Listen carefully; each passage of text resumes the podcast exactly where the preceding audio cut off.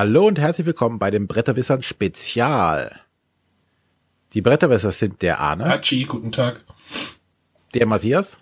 Ja, ja, morgen. Alle motiviert hier. Oh, ja. ja, es ist halt schon Abend. und ich bin der René.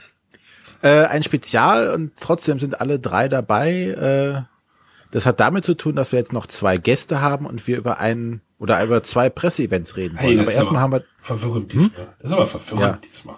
Aber wir haben den Christoph und den Tim noch bei uns. Hallo. Ja, hallo. Ja, hallo. Also stellt euch bitte einmal ganz kurz jeder vor.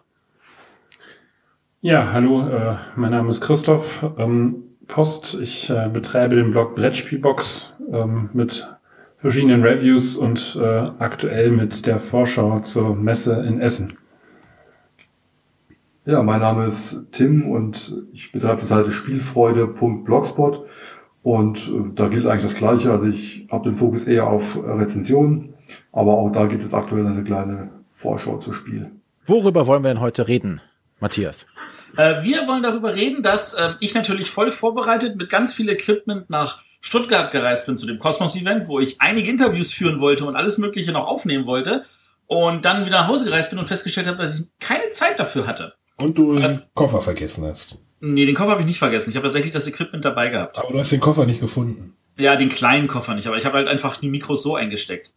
Und dann habe ich gesagt, na dann hole ich das einfach nach beim Pegasus-Event und dann war ich beim Pegasus-Event und wir haben von morgens bis abends gespielt und ich bin nach Hause gefahren und habe festgestellt, ich habe nicht eine Sekunde aufgenommen und ich dachte, das geht gar nicht. Das, das, wir wollen unseren Hörern doch ein bisschen Informationen bieten. Genau.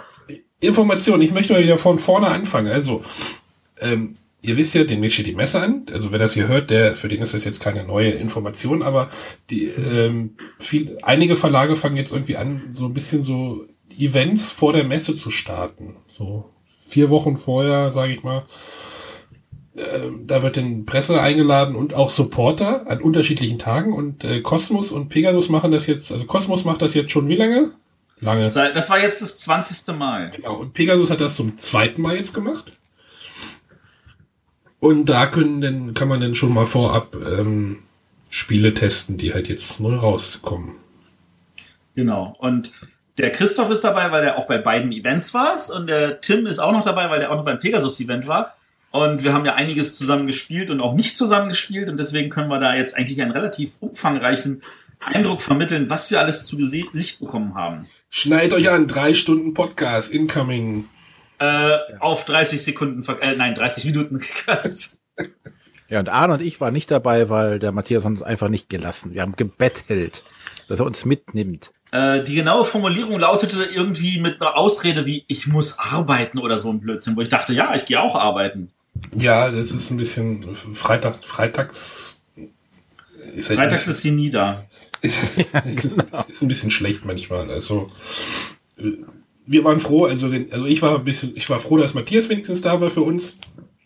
Der fährt ja überall hin. Oder fliegt überall sogar hin. Der, der feine Herr Redakteur fliegt durch die Gegend jetzt mit. billiger als das Auto und bequemer. ähm, deswegen ist dann auch nicht so ganz der Druck, dass dann alle, wir alle drei zum Beispiel da aufschlagen müssen. Aber wir wollen das auch ändern. Ja, ich wäre auch gern hingefahren. Ich, es ging halt irgendwie nicht. Und äh, wenn ich das jetzt dahin gefahren wäre, dann hätte ich nicht zur Messe fahren können. Also das ist ein. Äh, kann halt ich glaube, hätte ich auf die Messe verzichtet. Ja, das ist stand ja auch schon in den Sternen alles, aber jetzt ist alles festgeklopft und äh, ja. Du hast ja heute auch Pillen genommen, oder? Ich habe heute Pillen genommen, ja. Also ich habe Montagabend, Montag Pillen genommen. Unfall. unter Drogen ja, genau, das war jetzt so ein bisschen das Roundup, wo, wo es jetzt hingeht. Also, ja. Jetzt wird über Spiele geredet wahrscheinlich. Genau, dann fangen wir doch einfach mal mit dem Kosmos-Presse-Event an. Genau. Da dürfen jetzt die Experten. Die Experten. Christoph, fang du an. Ja, wir haben nach einer sehr umfangreichen Begrüßung ähm, das Ehepaar Brandt äh, zu Besuch gehabt dort auch, die ihr Exit vorgestellt haben. Ähm, und hatten auch noch ein zweites Spiel im Gepäck, World Slam. Aber zunächst einmal haben wir uns auf Exit konzentriert. Äh, das ist ja einer der, der Hypes, äh, glaube ich, auch zur Messe. Escape Room Spiele äh, im, im Brettspielformat. Und so saßen wir, glaube ich, an bestimmt neun Tischen zu vier bis sechs Personen und haben dann ein ähm, Escape Room Spiel ähm, versucht zu knacken. In, ich glaube, die schnellste Zeit war irgendwas mit 45 Minuten bis hin 42. 42 sogar, bis hin zu einer Stunde 20. Ich glaube, in der Gruppe war ich dann. ähm, und es ging in eine einsame Hütte. Wir hatten einen Autounfall oder vielmehr das Auto fuhr nicht mehr und äh, mussten uns in der Nacht irgendwie unterstellen und ähm, haben dort in einer einsamen Hütte übernachtet, sind morgens aufgewacht und es war alles verschlossen. Und dann ging das Spiel los und es ging darum, eben möglichst viele Rätsel in schneller Zeit zu knacken. Ich glaube, es waren zehn oder elf Rätsel. Und ähm, ja, man muss sich das so vorstellen, dass ähm, man ein Heft in, der, in die Hand bekommen hat. Also ohne jetzt zu spoilern, das ist ja auch ganz wichtig bei dem Thema. Ähm, und, in, und in dem Heft gab es den ersten Hinweis und dann entfaltet sich dieses Rätsel. Und es wird sehr viel in der Gruppe gerätselt, es teilt sich dann wieder in kleinere Teams auf, es wird eigentlich kunterbunt durcheinander gerätselt und wenn man bei der einen Sache nicht weiterkommt, gibt, gibt man das in, innerhalb des Teams weiter. Ähm, ja, und versucht dann eben halt auf die verschiedenen Lösungen zu kommen. Das sind dann teilweise auch zwei, drei Rätsel, die man parallel zu lösen hat. Ja. Ja, Direkt das die ist. erste Zwischenfrage. Geht das auch mit zu zweit, also zwei Spielern? Man kann das sogar auch alleine machen, wobei ich persönlich sagen würde, dass es äh, zu drei bis vier Spielern am meisten Spaß macht. Weil man sich schon gegenseitig ein Stück weit befruchtet. Jeder hat mal irgendwie eine glorreiche Idee und bringt die Gruppe eigentlich in Summe dann weiter. Da würde ich jetzt widersprechen wollen, so wie ich bin. Also es ist, es ist wahrscheinlich tatsächlich auch ein bisschen sehr, sehr spielertypabhängig. Also ich habe die Boxen mit meiner Frau zu zweit gespielt, weil wir uns auch sehr, sehr gut ergänzt haben. Ähm, und das ist auch darum, dass du eigentlich eine harmonische Gruppe hast, mit der du auch in einen normalen Exit-Raum gehen würdest. Also äh, der Guido hatte ja dann noch irgendwie vor Ort eine zweite äh, Box gespielt und sie waren zu sechst am Tisch und da waren drei Alpha-Spieler am Tisch. Das heißt, die anderen drei Spieler haben das nicht in derselben Form genießen können wie die drei Alpha-Spieler. Und ähm, deswegen, also, ähm, wenn du solche Leute hast, die natürlich mit Liebe rätseln und so, ähm, die brauchen natürlich weniger Leute als Leute, die sagen, ja, ich bin das jetzt nicht gewohnt und ich will das einfach gemeinsam genießen. Äh, da kann man das auch problemlos zu dritt oder viert oder gar fünft spielen. Sechs ist möglich, würde ich jetzt wahrscheinlich aber auch eher von abraten. Na Ähm, gut, aber einen Alpha-Spieler sollte man bei dem Thema, glaube ich, sowieso nicht ger- dabei haben unbedingt. Ja, aber das Problem, ja, das, das, natürlich sollte man das nicht, aber wenn man zum Beispiel weiß, dass, dass Leute wie ich eigentlich auch Alpha-Spieler sind, dann ist es eigentlich sehr, sehr spannend, mit einem zweiten Alpha-Spieler das zu zweit zu machen oder es auch halt einfach alleine zu probieren. Und dann gibt's ja noch zwei unterschiedliche Sorten von Spielern, nämlich die, die sagen, ich will das möglichst schnell schaffen und komm, ah nee, komm, drängel, drängel, drängel, komm, wir wollen das in 60 Minuten schaffen, gib mir eine Hilfekarte. Und es gibt die Leute, die sagen, nee, ich will keine Hilfekarten, ich will auf jeden Fall das Rätsel lösen und die Zeit ist mir eigentlich Schnuppe. Und beide kann das Spiel bedienen. Das hat also eine interessante Wertung, weil es einfach nicht sagt, nur nach 60 Minuten ist vorbei, sondern dass er sagt halt, ähm, guckt nach, wie lange ihr gebraucht habt und dann guckt nach, wie viele Hilfekarten ihr gebraucht habt und dann kriegt ihr da eine Sternchenwertung und entsprechend äh, variiert das dadurch. Aber es funktioniert das ganze Konzept. Das ganze Konzept funktioniert hervorragend. Ja, das war ja die große Frage, ob, ob man diese, dieses Escape Room, also ich habe das jetzt ja auch einmal mit live miterlebt, dieses Escape Room Gefühl, das kannst du wahrscheinlich nicht hundertprozentig so übertragen, aber so in, in groben Zügen wahrscheinlich. Da, da werden wir, glaube ich, nochmal ins Detail reingehen, wenn wir da diese Sondersendung zu den Escape Rooms machen. Aber ich kann dir sagen, das funktioniert verhältnismäßig super gut. Aber nachdem ihr das jetzt gespielt habt, ist das äh, jetzt auch für euch durch, ja, richtig? Ja. Ja, also nicht durch von wegen, es interessiert euch nicht mehr, sondern das, das Szenario könnt ihr jetzt wirklich nicht mehr spielen. Also Genau. ihr könnt es schon spielen, und, aber ihr müsst dann einfach die Klappe halten. Also was ich gemacht habe, ist, ich habe genau die Hütte, die ich ja vor Ort gespielt habe, mit den Österreichern zusammen, habe ich dann hier zu Hause meiner Frau auf den Tisch gepackt und habe gesagt, hier, ich gucke zu, während du das alleine löst. Und meine Frau hatte da sehr viel Spaß. Sie hat aber gesagt, sie macht das lieber mit mir zusammen. Aber äh, das ist tatsächlich, du sitzt daneben und ich frage, also Inka und Markus waren ja vor Ort und die sind ja da rumgelaufen und äh, man merkte, die müssen sich auch auf die Finger bei, äh, beißen, weil man weiß ja die Lösung und man sieht die Leute drumherum rätseln und denkt sich so, mein Gott, so schwer ist das doch nicht. Und ja, Doch, in dem Moment ist das so schwer wahrscheinlich. Ja, René, ich sehe uns schon beide kläglich scheitern. Ähm, Ja, komm. Wir zeigen dem Arne, äh, dem Matthias mal, wo der Hammer hängt und dann. Ja, Matthias kann eigentlich auch nichts, habe ich auch schon live festgestellt. da war es aber echt duster. Ja, ja, ja, ja. Gut, dann kommen wir mal zu, ähm, ihr habt ja bestimmt nicht nur das Exit-Game gemacht. Was gab's noch? Ähm, naja, nach dem Exit-Spiel war es so, dass wir ein bisschen freie Zeit hatten. Und das, ich, das erste, worauf ich mich dann gestürzt hatte, war tatsächlich das Word Slam, weil ich halt mich auch darauf sehr gefreut habe. Das Problem war, ich saß halt dann mit fünf Leuten an einem Tisch, die wenig mit Wortspielen anfangen konnten und deswegen haben dann nach zwei Runden die anderen an einem Tisch alle gesagt, können wir das wieder einpacken? Ähm, was ich sehr schade finde. Also bei WordSlam geht es halt darum, dass äh, es, man wird, spielt in zwei Teams. Ähm, jedes Team hat einen, der versucht, einen Begriff zu erklären und der hat nichts weiter dafür als Begriffskarten. Und äh, die Karten werden eingeteilt in vier Kategorien und da gibt es Karten, da stehen solche Wörter drauf wie Musik, Literatur, äh, Theater oder dann gibt's welche, da steht drauf 0, 1, oben, unten und dann gibt's welche, wo drauf steht auf, in, bei, all solche Sachen. Du hast 105 Karten und dann suchst du da raus und dann versuchst du das irgendwie zu erklären. Und der Clou kommt halt eigentlich dadurch, dass das andere Team das gleichzeitig auch versucht. Du siehst nicht, was das andere Team für Wörter bekommt, aber du hörst, was das andere Team redet und kannst versuchen, das zu kombinieren mit den Worten, die du bei dir liegen hast. Und dadurch kann es schon passieren, dass du erst eine Karte bei dir im Team stecken hast, aber aufgrund der Rateversuche der anderen sofort die richtige Lösung weißt. Und das sorgt entsprechend für Stimmung, aber ich würde sagen, dafür brauchst du Minimum sechs, besser acht, vielleicht sogar noch mehr Spieler. Ja, aber es hat mir extrem gut gefallen. Als Beispiel, wenn man den Begriff Schlüssel da hat, dann musstest du dann das Wort Metall hinlegen, drehen. Ähm, und die andere Gruppe hat dann aber teilweise eben schon mitbekommen, was wir da hingelegt haben und kam viel, viel schneller auf den Begriff. Also ich fand es ähm, sehr gelungenes Spiel. Aber man braucht die richtige Gruppe, das ist richtig. Ja, am besten halt eine große Gruppe. Große Gruppen, das ist so die Gruppen, mit denen man auch zum Beispiel Konzept spielen kann. Das ist, also, da ist man ja auch am besten eine große Gruppe.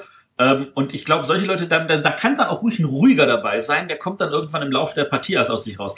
Aber mit großen Gruppen hast du echt dann irgendwelche Leute, die dann vorgeben und dann zieht der Rest mit und dann kommt Stimmung auf und dann äh, ist dasselbe äh, Effekt wie bei anderen Spielen. Die Wertung ist am Ende auch egal, weil man einfach Spaß hat. Ich habe ja vor, ich habe ja, glaube ich, in unserer Essen-Vorschau auch schon irgendwie diese leichte mh, Kritik, will ich jetzt nicht sagen, aber Skepsis durchklingen lassen, weil ich jetzt irgendwie, wie gesagt, immer noch das Gefühl habe, jeder Verlag bringt jetzt irgendwie sein Wortspiel raus. Ich glaube, jeder Verlag hatte schon vorher Wortspiele rausgebracht. Das hat sich jetzt gerade mal wieder so ergeben, sage ich mal. Also ja, es wirkt natürlich so, als wäre es jetzt ein Fahrtwasser von, von Codenames und so, aber eigentlich ist es halt ein Partyspiel, wie es auch vor zwei Jahren hätte rauskommen können. Konzept ist ja auch irgendwo ein Wortspiel, nur mit Symbolen. Ähm, also ich würde das jetzt nicht so sagen, dass es so ein Fahrtwasser ist. Ja, aber ich habe so ein bisschen im Moment so, dass es so ein bisschen inflationär ist. Also du hast deinen Codenames, du hast dein Crazy Words, du hast jetzt von Amigo das Brainstorm, was ich in der letzten Sendung vorgestellt habe. Ähm, ja. Das wird zu viel, sagst du. Persönlich schon, ja. Also jetzt nichts gegen Konzept, aber ich persönlich fand das jetzt das Spiel jetzt schöner, ja attraktiver, schöner lebendiger. wie, jedes Spiel ist schöner wie Konzept, auf jeden Fall. Ups.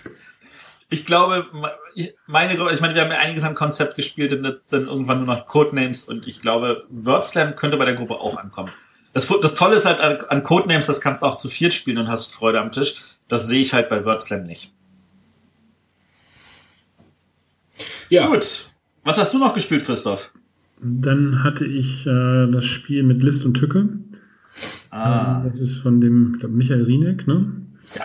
Ähm, war ein bisschen spät an dem Abend, glaube irgendwie elf. Äh, da braucht man einen frischen Kopf, äh, weil man hat eigentlich nur 16 Karten zur Verfügung und die sollte man eigentlich vor, im Vorfeld ganz gut können. Ähm, idealerweise auch spielt man das Ding zu viert, ähm, kann es aber auch zu dritt spielen. Jeder bekommt vier Karten auf die Hand, also zunächst einmal zwei, sucht sich eine aus, gibt die eine Karte an, glaube erst an den rechten Nachbarn weiter, dann kriegt er die nächsten zwei Karten, sucht sich eine aus, gibt die an den linken Nachbarn weiter. Man hat also vier Karten, die man äh, auf der Hand hat und spielt. Und diese Karten ähm, bringen zum einen Punkte, äh, die man hinterbekommt. Ähm, man kann aber auch eben halt Gegner eliminieren. Und äh, da geht's halt so ein bisschen um das Thema Karten nachhalten. Welche Karten sind eventuell noch im Spiel? Ähm, welchen Gegner kann ich eliminieren oder welcher, äh, mit welcher Karte kann äh, ich eliminiert werden? Ähm, ist gefühlt sehr schön, muss ich aber definitiv nochmal mit wachem, wachem Kopf spielen. Geht das so in die Richtung ohne Furcht und Adel? Von ohne Furcht und Adel. Ähm, so wie ich das verstanden habe, soll das so eine Mischung äh, aus dem Thema sein. Love Letter, ähm, für mich war da auch noch ein Stück Tides äh, of Time drin. Ähm, passte eigentlich ganz gut in dieses, dieses Genre da rein. Ähm, also Cosmos hat sich ja Mühe gegeben und hat wirklich alle Autoren von allen Neuheiten eingeladen gehabt. Mit denen konnte man vor Ort klönen. Und der Michael Rieneck, den hatten wir ja äh, auch kurz geredet, der hat halt erzählt, dass er von diesem Love Letter total begeistert war und unbedingt auch mal ein Mikrospiel machen wollte. Und das ist halt das Ergebnis davon. Und dass das jetzt vielleicht ein Spiel ist, das nicht so leichtgängig ist wie Love Letter, das ist ja nichts Schlimmes. Ähm, ich glaube, da steckt tatsächlich eine Menge mehr dahinter und ich bin total neugierig, das dann auch mal zu spielen. Ich bin auch interessiert.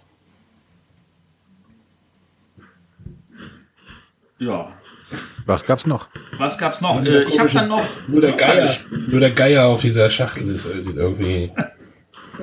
ja, den kannst du ignorieren. ja, Luther. Luther, genau. Ich habe noch Luther gespielt. Das ist ähm, ja, es ist ein Spiel zu dem Thema Luther. Also es ist eigentlich ist das ein relativ simples Spiel. Die, ähm, wenn wir dran sind, dann äh, bewegen wir uns ähm, über so ein Feld. Wir müssen für die Bewegung halt äh, Proviantkarten bezahlen. Dafür bekommen wir aber auch die Hälfte in Wegpunkten halt in, als Erfahrungspunkte gut geschrieben. Und äh, dann sammeln wir auf diesen Orten einfach nur Porträts ein und am Ende geht's halt darum, sowohl Sets zu sammeln, also möglichst viele verschiedene Porträts, als auch von dem Luther-Porträt selber möglichst viele zu haben. Dafür gibt's halt Siegpunkte. Und äh, also zusätzlich zu diesen Siegpunkten, die wir einfach nur fürs Reisen bekommen haben. Ähm, gleichzeitig gibt's aber, und das ist eigentlich der, der größte Clou an dem Spiel, äh, man hat ähm, so ein Stapel mit, sage ich jetzt mal, drei verschiedenen Kartenarten. Die sind hinten rot, grün und blau markiert. Und äh, wenn man Proviantkarten nimmt, und da gibt es drei Arten von Karten, ähm, da gibt es eine, die hat halt sehr hohe Werte, die man natürlich eigentlich bevorzugt haben will. Aber wenn man welche mit den niedrigeren Werten nimmt, nämlich Käse oder Brot, dann kriegt man halt eine von diesen Karten zufällig von dem Stapel, wo Käse oder Brot liegt. Und äh, da gibt es welche, die muss man sofort spielen. Die haben meistens irgendwie einen positiven Effekt für alle oder einen negativen Effekt für alle. Da gibt es welche grün, die kann, haben Linie einen positiven Effekt für einen selber. Da kann man auch selber entscheiden, wann man sie nutzen möchte. Es gibt welche, sind blau, die legen einfach nur diese Thesen frei, die Luther ähm, auszeichnen. Und wenn die Thesen von Luther alle ausgezeichnet sind, dann äh, ist das Spiel auch schon vorbei und dann wird einfach nur noch gepunktet.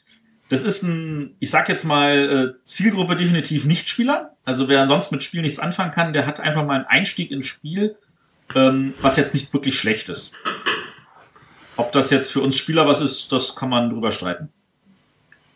Also ich muss ganz ehrlich sagen, mir hat es überhaupt nicht gefallen, aber ich bin auch absolut nicht die Zielgruppe. Ähm, genau. Für mich fehlte da echt noch einiges, aber ich könnte mir vorstellen, dass jemand, der mit Spielen gar nicht so vertraut ist, damit erstmal klarkommt. Mehr würde ich auch gar nicht dazu sagen wollen. Ist halt ein Lizenz, klingt jetzt ein bisschen blöd, Lizenzprodukt, oder? Es ist ein Lizenzprodukt, ja. das offizielle Lizenzspiel zum Lutherjahr. Ja, genau. Wir feiern ja nächstes Jahr ähm, 500 Jahre Reformation. Äh, das heißt, alle Katholiken sind bei dem Spiel schon per se erstmal raus. ähm, also das ist, ja, sagen wir so, das ist ja auch, äh, ich als Verlag sag auch, es ist mir egal, ob das Spiel am Ende das, der, der Riesenkracher ist, es muss kein, kein Spiel des Jahres gewinnen. Wenn ich das über den Lizenz an der Stelle an 100.000 Spieler bekomme, dann freue ich mich über den Umsatz. Ich möchte Cosmos da an der Stelle nicht unterstellen, weil so schlecht ist das Spiel wiederum auch nicht. Aber ähm, es ist tatsächlich nichts für einen Spieler. Die Frage ist, was du denn halt wieder Nicht-Spielern für eine Welt zeigst der modernen Brettspiele. Also ich habe hab jetzt gerade so Anführungsstriche mit meinen Fingern gemacht. So schlecht ist es aber tatsächlich nicht. Okay. Also das ist gefühlt wie ein, wie ein runtergeseistes Ton und Taxis. Wobei der Vergleich auch hinkt, aber. Ja, also ja sagen wir mal so, wir sind froh, dass es kein Luther Monopoly ist. Genau. Sehr schön. Nein, äh, ja, so, so hätte man ja sicherlich auch machen können. Hätte man. Ist zum Glück nicht passiert.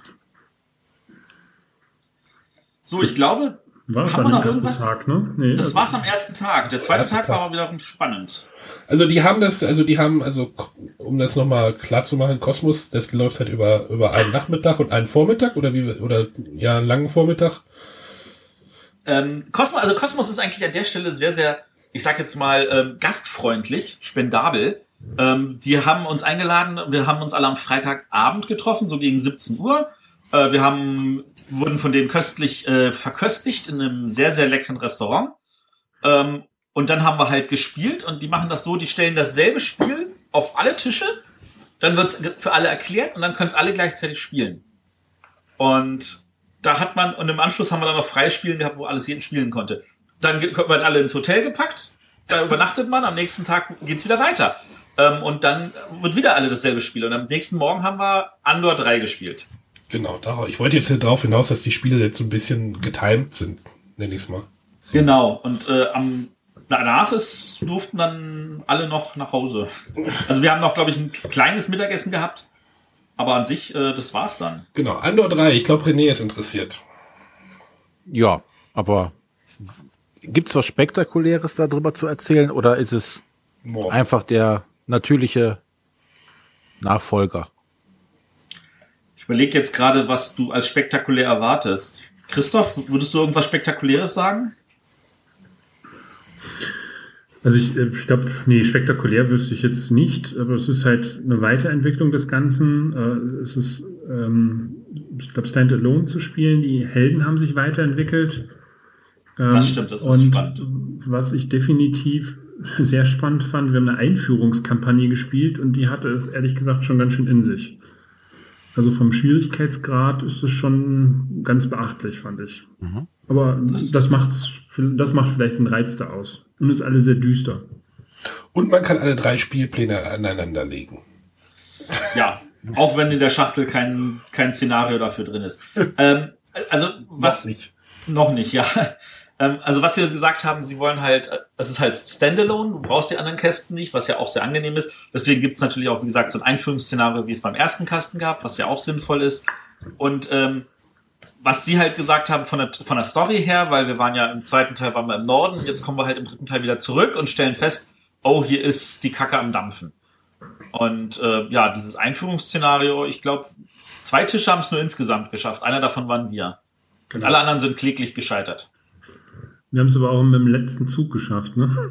Also Wir haben es mit dem letzten möglichen Zug geschafft und das, obwohl zwischendurch jemand am Tisch der Meinung war, bei einem Monster drei Sechsen zu würfeln.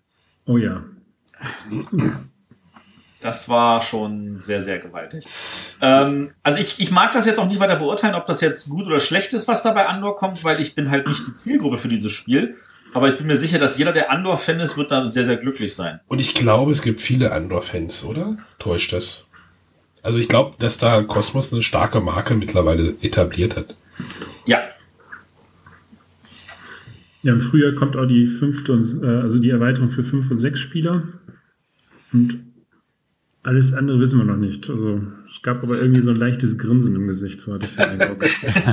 Also ich glaube schon, dass sie da weiterhin irgendwas machen werden und wenn es nur kleine Legenden sind oder ähnliche Sachen. Ähm, das, ist, das ist eine Marke, die man pflegen muss und pflegen heißt an der Stelle, dass auch öfter mal ab und zu was rauskommt und sei es zum Beispiel nur eine Erweiterung für das Kartenspiel. Ähm, was ich sage, also worauf ich jetzt noch kurz eingehen wollen würde, weil das vielleicht tatsächlich so das Highlight ist, sind diese weiterentwickelten Helden, weil ähm, du hast halt nicht mehr die Helden, die du vorher hattest, sondern welche, die halt was dazugelernt haben. Und äh, das ist auch so, dass du während dieser Einführungskampagne für jeden Helden noch so eine zusätzliche Eigenschaft freischaltest, die du dann für spätere Kampagnen auch hast, so dass dann jeder Held dann mit mehr Funktionen ausgestattet ist. Und da glaube ich zum Beispiel, das kann man sehr wohl noch nach oben treiben für die ganzen anderen Helden, die sie zwischenzeitlich noch eingeführt haben. Ja. Klingt gut. Es hat auf jeden Fall Lust gemacht, mehr zu spielen. Also mir jedenfalls. Und ich habe Andor schon eine längere Zeit nicht gespielt. Ähm, also ich hatte auch Freude, weil ich tatsächlich einen super coolen Tisch hatte. Aber er möchte nicht Ähm, weiterspielen. Ich weiß, dass ich es bei mir äh, auch nicht auf den Tisch kriegen würde. Ja, muss sie auch nicht. Muss ich nicht, genau. Aber also es ist definitiv kein, kein schlechtes Andor, sondern ja, wahrscheinlich tatsächlich auch wieder etwas, wo ich. Ach, ich Es hat mir Spaß gemacht. Punkt. Punkt. Ja. Auch wenn ich das nicht will, wahrhaben will. Es ist fehlt doch das Bessere. Naja. So, was hattet ihr noch? Ähm, ich glaube, das war's. Das Tag- ist auch das gesamte Line-Up von Tagi? Cosmos. Oh, die Tagi-Erweiterung. Ja, die gab's da noch als, als äh, in der gebastelten Version. Hattest du dafür Zeit, Christoph? Nee, ich habe nur mal kurz reingeguckt, aber kann da nicht viel zu sagen. Also ich weiß, dass wohl irgendwie das ganze Innenleben, also oder ein paar Ränder bleiben, das Innenleben ändert sich, ähm, so dass man das Basis oder das erste Spiel auf jeden Fall benötigt, aber mehr kann ich da im Moment nicht zu sagen. Äh, es gab da noch eine zweite Figur, die sich ähm, gegen, äh, entgegen dem Uhrzeigersinn bewegt. Ähm, aber mehr kann ich auch nicht zu sagen. Also die, da, da war dann doch zu wenig Zeit, auch wenn da eigentlich gefühlt sehr viel Zeit vor Ort war. Also zwar wenig Zeit und viel Zeit. Also man hat viel Zeit dort verbracht, aber man hat das halt tatsächlich auf den einzelnen Spielen auch genossen. Ähm, ich meine, es ist ja auch so, die hatten zum Beispiel ähm, da so, ein- so von einem äh, Vor-Ort-Anbieter von Escape Rooms hatten sie dann äh, jemanden angekarrt. Die hatten so eine ähm, tragbaren Escape Room dabei. Das war jetzt nicht wirklich ein Escape Room, das war so, das Ding hieß Brainbox. Das Und dann hat Kallax-Regal. Ja, das ist, da waren einfach äh, ein gefühlten Regal mit vier Türen und Aufgabe war es, alle vier Türen zu öffnen. Die erste war ganz einfach, aber den Rest musste man schon irgendwelche Codes haben. Und dann hat man, haben das halt alle möglichen im Team gemacht und auf der Rückseite waren dieselben vier Türen, so das konntest du auch teammäßig gegeneinander spielen. Äh, das war ein ziemlich cooles Ding. Also für Leute, die dann nochmal irgendwie was mit Escape Rooms vor Ort machen wollten und einfach mal so ein Erlebnis haben wollten. Echt schön. Also Cosmos hat sich echt wie immer sehr viel Mühe gegeben mit, äh, mit seiner Pressegeschichte und äh, das weiß ich sehr zu schätzen, weil man auch wirklich die Neuheiten in Ruhe ausprobieren und ähm, auf diese Weise halt einen entspannten Eindruck äh, von gewinnen kann. Also was, was man hier im Internet auch hört oder liest, ist, dass man sagt, das Kosmos-Programm wäre in diesem Jahr besonders schlank. Das ist es sicherlich auch von der Anzahl der Spiele. Ich suche gerade auf deiner Aber- Seite, ich suche gerade auf deiner Seite irgendwie eine Vorschau von vor zwei Jahren, um zu gucken, was da rausgekommen ist von Cosmos, um das mal Also äh, dieses Jahr sind es, ich glaube, insgesamt sechs oder sieben Spiele, aber dafür sind's, sind drei beziehungsweise vier wirklich ganz gute Spiele dabei, wenn ich jetzt Tagi mal nicht mitrechne, weil ich Tagi jetzt nicht gespielt habe. Ähm, und, und von daher ist, ist äh, Qualität, glaube ich, weit vorne. Ja. Ja, weiß ich nicht. Ist das schlank oder ist es nicht schlank? Äh, Also, wenn man, wenn man das vergleicht, ich meine, Cosmos hat vor zwei Jahren eine Ansage gemacht, dass sie lieber weniger Spieler rausbringen wollen. Äh, letztes Jahr hatten sie da irgendwie noch elf Spiele, glaube ich, und dieses Jahr sind es nur noch sechs. Also das ist schon eine deutliche Senkung. Wenn man die Exit-Reihe als zusammen ein Spiel sieht, natürlich. Naja, ich, ich habe jetzt, ich habe jetzt von äh, vor zwei Jahren das Line-Up gefunden beim Christoph auf der Seite. Da gab es auch Legenden von Andor. In den Norden ging es, also große Fahrt in den Norden. Dann gab es das Katan Ägypten. Äh, Jäger und Speer, das Zweier. Ja. Kingsport Festival.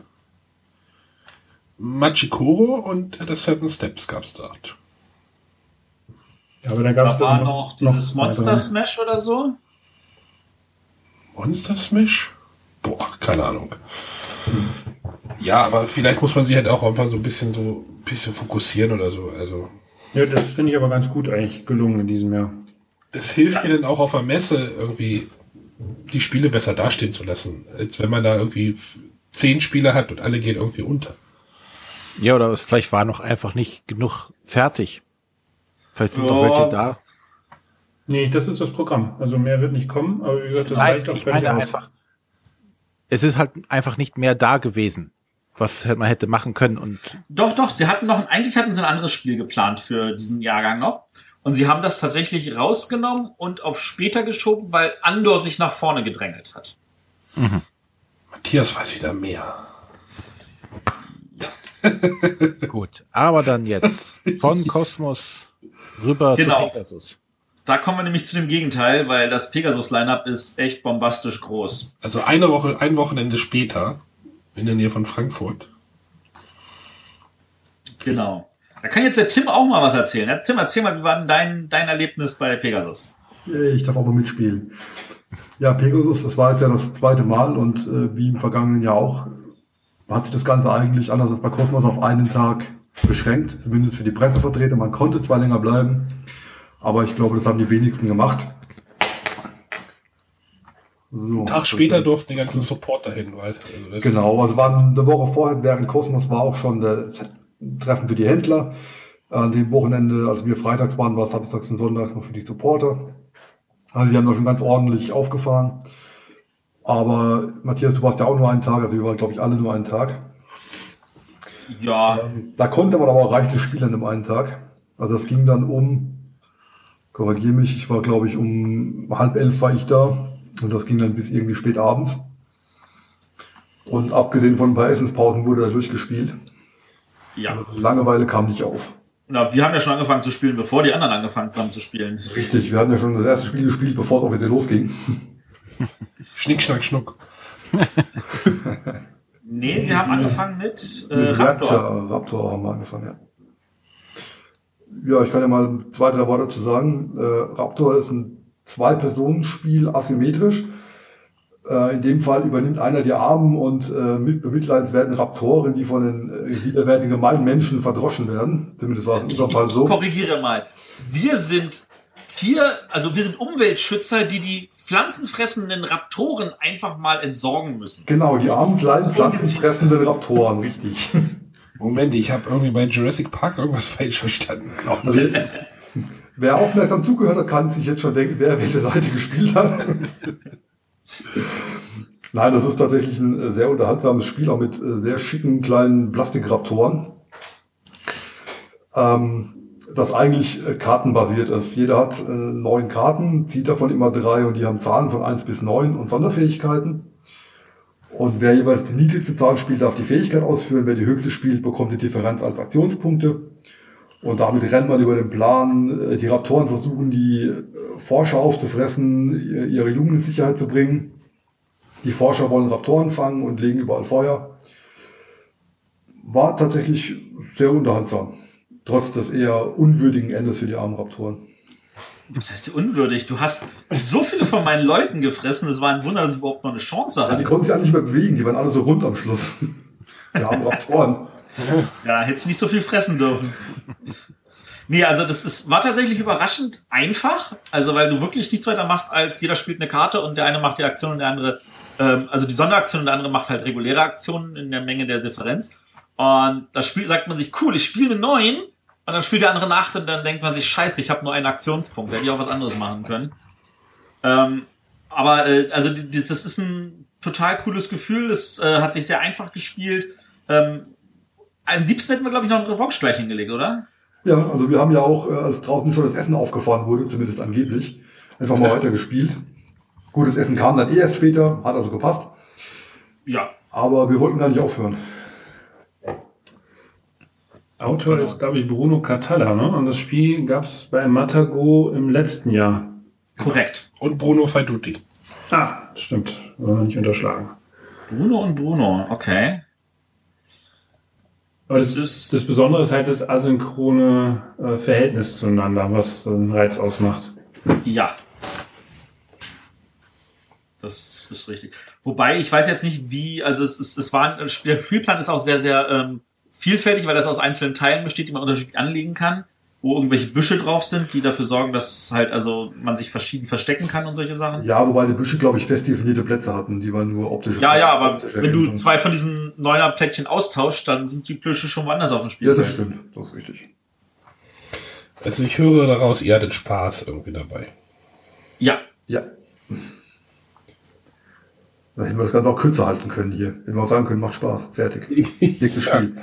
Ja, Hörer ist die Gelegenheit, Feedback zu geben. Sagt mal, ob es reicht, wenn wir in Zukunft sagen, Spiel macht Spaß. Dann sparen wir uns das lange Reden um den Brei herum. Also. also dreimal Spaß für Raptor.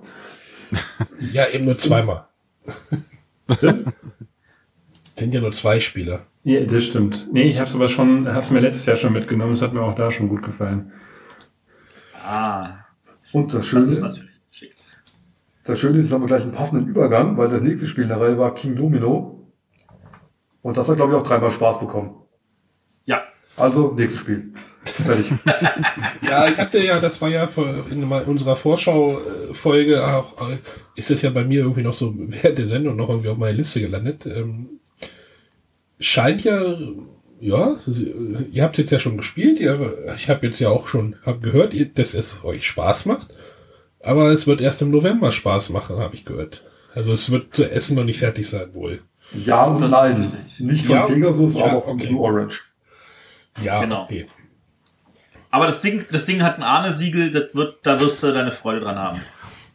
Ja, das habe ich Äh, gut recherchiert, auch während vor der Sendung.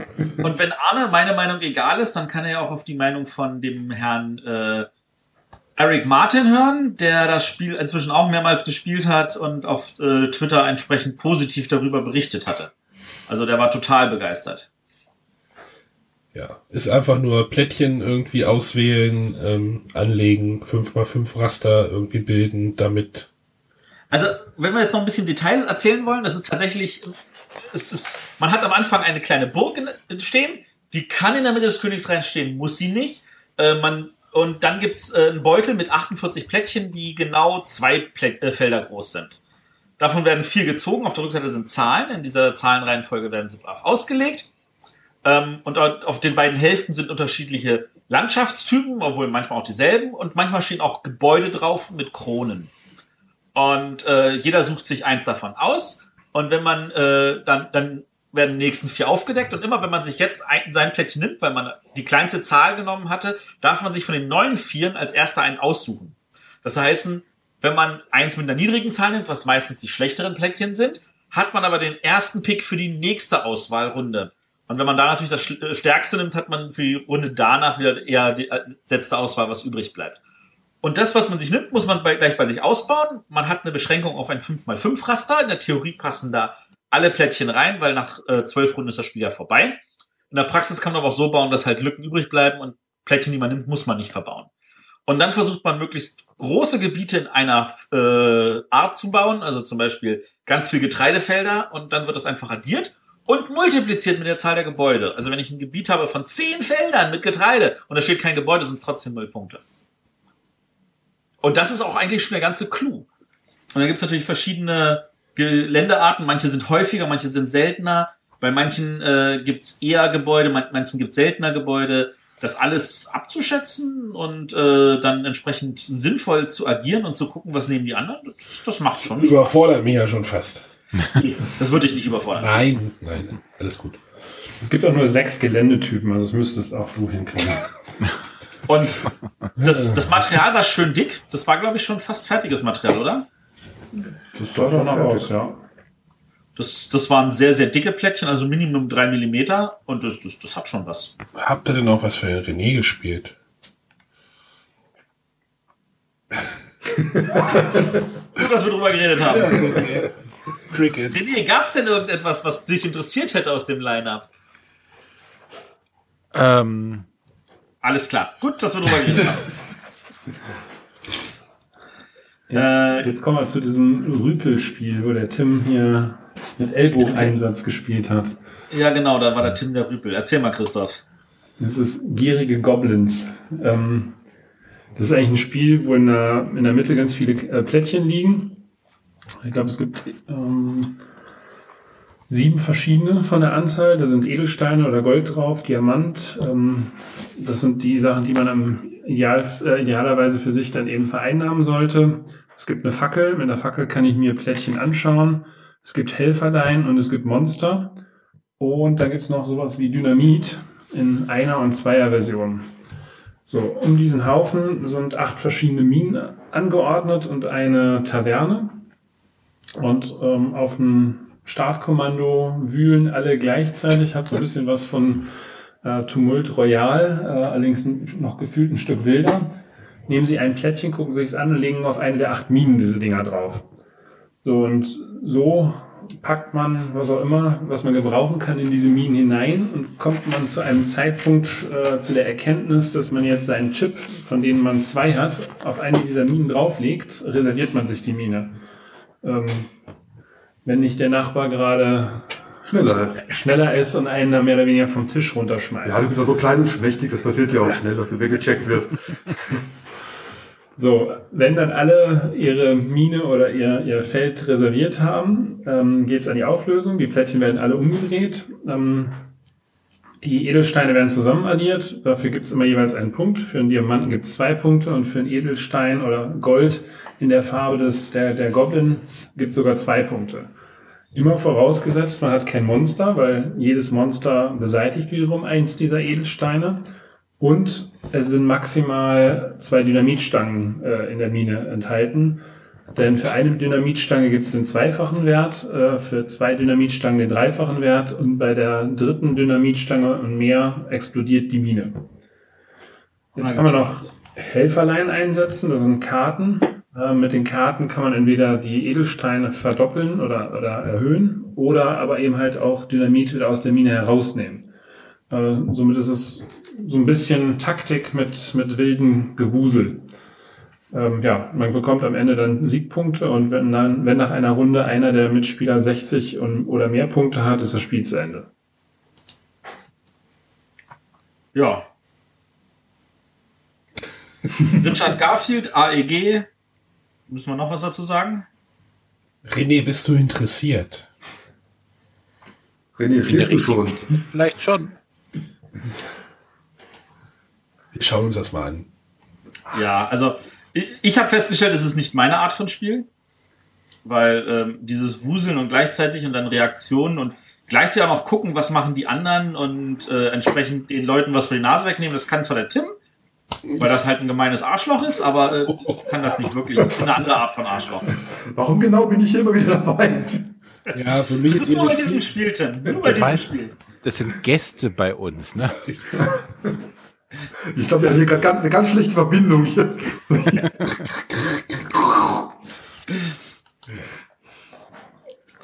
Nee, das ist also, das, das, das ist, man muss, man muss natürlich der- derjenige sein, der, ähm, der sowas erkennt, der äh, sieht, wo was passiert und gleichzeitig schnell reagieren können. Das ist nicht jedermanns Sache. Wer, wer sowas gerne mag, der kann bei dem Spiel tatsächlich eine bestimmte Menge Freude haben. Ich, mein Fall war es nicht. Kommen wir zu der anderen Frage. Ist das auch Arne approved? Also handgrößenmäßig? Nein. Die Chips sind klein. Also die sind kleiner als die Plättchen bei Tumult Royal. Aber größer als bei Aber es Crazy sind Birds, so, so Rummikub-artige Plättchen waren das, oder? Das ist, das Material ist klasse. Ja. Das ist richtig äh, hochwertige Ja. Steinchen.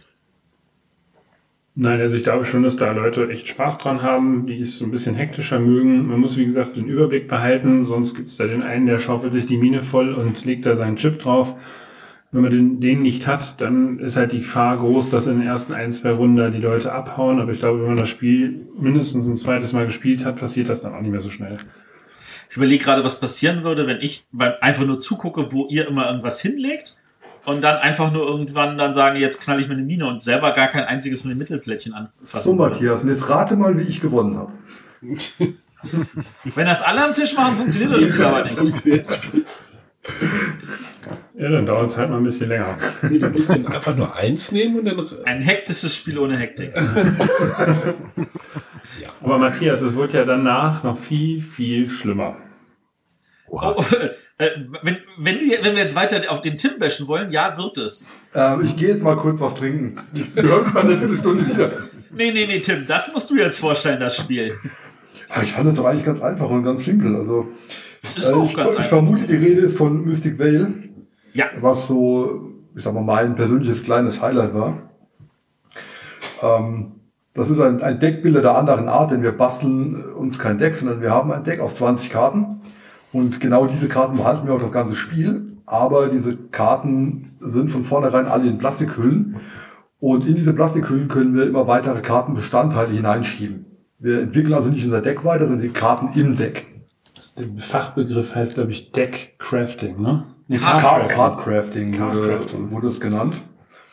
Es muss eine besondere Freude sein für alle die Spieler, die ihre Karten gerne in Hüllen verpacken. Dann kann man nämlich die eingehüllten Karten in Hüllen packen. Ähm, ansonsten ist es eigentlich ein klassischer Deckbauer. Das heißt, wir versuchen so eine Maschinerie zum Laufen zu bringen, indem wir unser Deck, unsere Karten immer weiterentwickeln, versuchen darüber Siegpunkte zu sammeln. Ähm, was so ein bisschen was Exotisches, Exotischeres war, ähm, da ist mir jetzt allerdings der Name entfallen, war, dass man keine fest definierte Zahl an Karten auf die Hand bekommt, sondern die Karten immer zu Rundenbeginn vor sich ausspielt. Und sobald man drei Negativsymbole hat, hat er ja noch jemanden Namen im Kopf? Ähm, Rote Kreise. Rote Ja, das waren rote ja. Kreise, ja. Rote Kreise hat, äh, muss man aufhören. Oder beziehungsweise kann, sollte man aufhören. Man kann dann auch weitermachen und weiter Karten ziehen. Nur sobald man dann eine vierte zieht, ist die komplette Runde vorbei und man darf gar nichts machen. Ja, also genau war es am Ende deiner Runde hast du das, bis du drei gemacht hast. Dann Genau. wartest du, bis du wieder dran bist und dann kannst du entscheiden, möchte ich jetzt noch bis äh, noch weiter aufdecken auf die Gefahren, wenn eine vierte kommt. Bin Mach ich mit meinem Zug sofort vorbei und habe nichts bekommen, alles geht auf den Ableitstapel. Aber ich kann natürlich auch hoffen, ich weiß zum Beispiel, da kommt keine mehr, weil die nächsten zwei Karten es nicht sein können. Dann decke ich die auch noch auf und habe dadurch vielleicht noch mehr von den Effekten der Karte. Richtig. Und die Effekte sind eben ganz klassisch, äh, gerade am Anfangsdeck eigentlich vor allem Geld, mit denen man dann eben neue Kartenbestandteile kaufen kann und dadurch die Karten verstärkt, was wiederum mehr Geld bringt. Oder da wir ja hier ähm, so eine Art Druide spielen, der irgendwie, irgendwie Naturgeister beschwört oder so in der Richtung, ähm, gibt es eben auch entsprechende Natursymbole, mit denen wir permanente Bonuskarten kaufen können, die dann eben sehr teuer sind, aber auch sehr mächtig und auch sehr viele Punkte bringen. Und das war irgendwie genau das, was gefühlt nur ich gemacht habe. Ja, weil du natürlich einmal was von der Nase weggeschnappt hast und wir dann nicht mehr kaufen konnten. Ja, das tut mir auch jetzt noch leid. Nee, also das ist tatsächlich auch so, ich, ich glaube, das ist, das ist so ein bisschen so diese amerikanische Spielweise. Es war wirklich, du bist uns ja davon gerannt. Du hattest ja am Ende mehr Punkte als wir drei zusammen. Und äh, das hing auch damit zusammen, dass ähm, dadurch, dass du diese, diese Punktekarten, die man sich kaufen konnte, die hatten auch extra Effekte. Du hattest jede Runde zwei extra, du hattest dann noch dieses auf einmal extra und dann noch das extra und noch das extra. Wenn du dran bist, du hast so einen riesen Zug gemacht.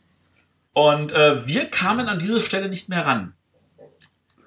Das war jetzt natürlich Ersteindruck vom Spiel, dass, äh, wenn man natürlich weiß, worauf man achten muss, ich meine, wir haben alles zum ersten Mal gespielt, können wir wahrscheinlich das verhindern, dass du überhaupt so eine Maschinerie aufbauen kannst.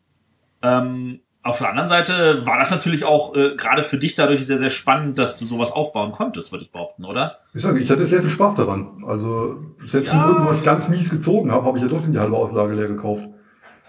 Ja, die Auslage, die, die Nach Dinger zum Nachkaufen waren halt in drei Reihen, so ein bisschen wie bei Splendor. So die billigen Karten, die nur eins bis drei kosten, die mittelteuren, die vier bis sechs kosten und die teuren, die sieben bis neun kosten. Natürlich waren die teuren auch entsprechend stärker. Und wenn man erstmal eine Maschinerie hat, mit der man ganz viele kaufen kann, Ich habe, Ja. glaube ich, nicht eine teure gekauft.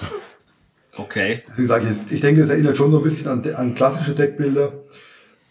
Äh, einfach indem man recht schwach anfängt, dann so eine Maschinerie langsam zum Laufen bringt und wer da die besseren Karten einfach im Deck hat, dann läuft die Maschine einfach schneller an, dann kommt man noch schneller, noch bessere Karten, dann, wenn man erstmal einen gewissen Vorsprung sich rausgearbeitet hat, dann läuft es von alleine. Dann kann man gar nicht mehr verhindern zu gewinnen. Das ist dann aber auch gut, wenn das Spiel dann in dem Moment vorbei ist, weil das wird ja auch durch diese Siegpunkte da, äh, die an, zur Seite gelegt werden, dann abgezählt. Dann heißt es so, ja, jetzt letzte Runde. Ähm, ein bisschen, also ich würde mal behaupten wollen, jeder, der Dominion mag, muss sich das Spiel angucken. Hä? Was? Ja. Hm. Ich fand es ein bisschen fitzeliger als Dominion sogar. Also, durch dieses Karten zusammenbasteln, man hatte immer das Gefühl, dass man doch hier und da noch ein paar mehr Symbole hat, auf die man achten muss. Also ich fand es schon eine Nummer anspruchsvoller. Wie fühlen Ähm, sich denn die Karten so an und alles? Bitte? Taugt das was? Die, die, von der Haptik her. das, die ist super eigentlich. Ja. Also, Also das ist- Angst, dass das direkt kaputt geht.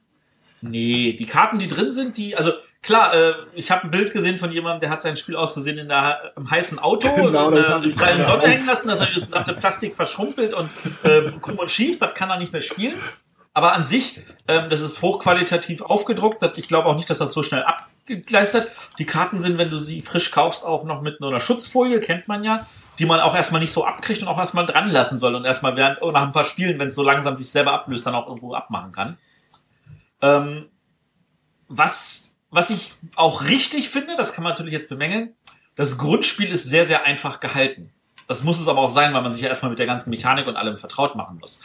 Und ich könnte mir vorstellen, dass Leute, die sagen, ja gut, jetzt habe ich das Grundspiel verstanden, jetzt wird's langweilig, denen kann man natürlich gleich sagen, hey, in Essen auf Englisch kommt schon die erste Erweiterung. Ich meine, das Spiel kam auch in Amerika gerade erst jetzt zur GenCon raus. Und die kommt natürlich auch in Nürnberg schon von, äh, von Pegasus. Also Pegasus bringt schon in Nürnberg die erste Erweiterung raus. und es sind wohl drei Erweiterungen im Jahr geplant. René, hast du gehört, das ist ein AEG-Spiel, was in Deutschland eine Erweiterung, eine deutsche. Ja, da hatten wir schon mal drüber gesprochen. Aber es hat also auch mir sehr gut gefallen, auch wenn das jetzt nicht so komplett meine Art des Spiels ist, aber das muss ich mir definitiv nochmal genauer angucken. Ähm, dann aber eben halt im Vorfeld mir die Karten auch mal gründlicher äh, studieren. Also ich, ich glaube, ich, also ich würde nicht sagen, dass ich keine Freude hatte. Ich kann mir vorstellen, dass ich da sehr viel Freude dran habe. Ich weiß nicht, ob ich das gut finde als Vier-Personen-Spiel. Nun saßen wir natürlich zu viert am Tisch, weil man natürlich möglichst vielen Presseleuten das auf einmal zeigen möchte. Ich glaube, das ist wie Dominion auch gefühlt ein Zwei-Personen-Spiel, weil da die Interaktion ist ja noch geringer als bei Dominion. Es gibt noch bisher keine interaktiven Karten, weil alles, was du machst, betrifft nur dich. Und ähm, also Leute, die sagen, hey, ich will auch in Ruhe für mich spielen, ich möchte dass wir angreifen, da genau das liebe ich bei Dominion. Da mag ich die Angriffskarten nicht, dann sage ich, alles klar, das ist dann das Richtige für dich, da wirst du richtig Freude dran haben. Leute, die sagen, ja, ich brauche aber dieses Interaktive und dieses jenes, das, die sollten, können sich das gerne mal angucken, aber die sollen dann vielleicht darauf warten, dass dann die Erweiterung kommt, die der Interaktivität noch erhöht. Ja, bin ich bei dir. Also das ist definitiv ein Spiel, das man quasi für sich spielt und einfach nur, nur versucht, schneller zu sein. Und ich hatte das Problem jetzt nicht, weil gefühlt die Hälfte der Zeit äh, habe ich ja gebraucht. Aber zu viert ist es tatsächlich, kann es langatmig werden, würde ich vermuten. Das haben wir ja gesehen, der, der, die andere Truppe, die da am Nachbartisch war, die war ja bei Weitem nicht so schnell wie wir. Und wir haben es, glaube ich, sehr zackig gespielt. Wir sind Spieler, sage ich mal. Also ja, aber lass uns doch mal zackig zum nächsten Spiel gehen. Oder? zum nächsten. Wollen wir Ja, mal zu den Unter Unterverlagen von Pegasus kommen, vielleicht? Oder wie nennt man es? Nein, nicht Unterverlag, sondern die Partner. Partner, Partner. genau. Aber erstmal hatten wir doch jetzt noch das Spiel hier von äh, Pegasus selbst, ne? Chariot Ja, Race, Ma- Matthias, da hast du doch so wild durch die Kurven gelenkt. Ich kann es mir bildlich vorstellen, was die, äh, ein Wagenrennen, äh, ein Pferde, Pferde, Pferdewagenrennenspiel. Ben ja, also dazu muss man natürlich sagen, ich bin äh, gut, gut trainiert von einer aus meiner Gruppe. Wir haben ja ewig oft äh, Formula D gespielt und ähm, entsprechend weiß ich genau, wann man natürlich aufs Gas gehen muss und wann nicht. du hast einfach Ähm, den niedrigsten Schwerpunkt.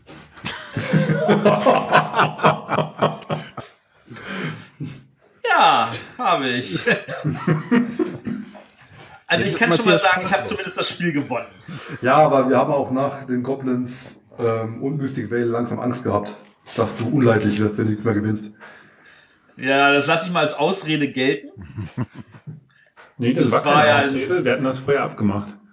Ach so. Wir sollten jetzt wieder zum Spiel kommen.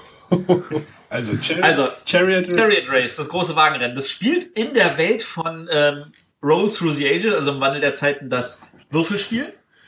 Ähm, und eigentlich sollte es auch mit entsprechendem schönen Holzmaterial kommen. Ähm, wird es jetzt aber nicht, weil das ansonsten, ähm, es wäre wahrscheinlich einfach zu teuer geworden und Partner wollten nicht mitmachen.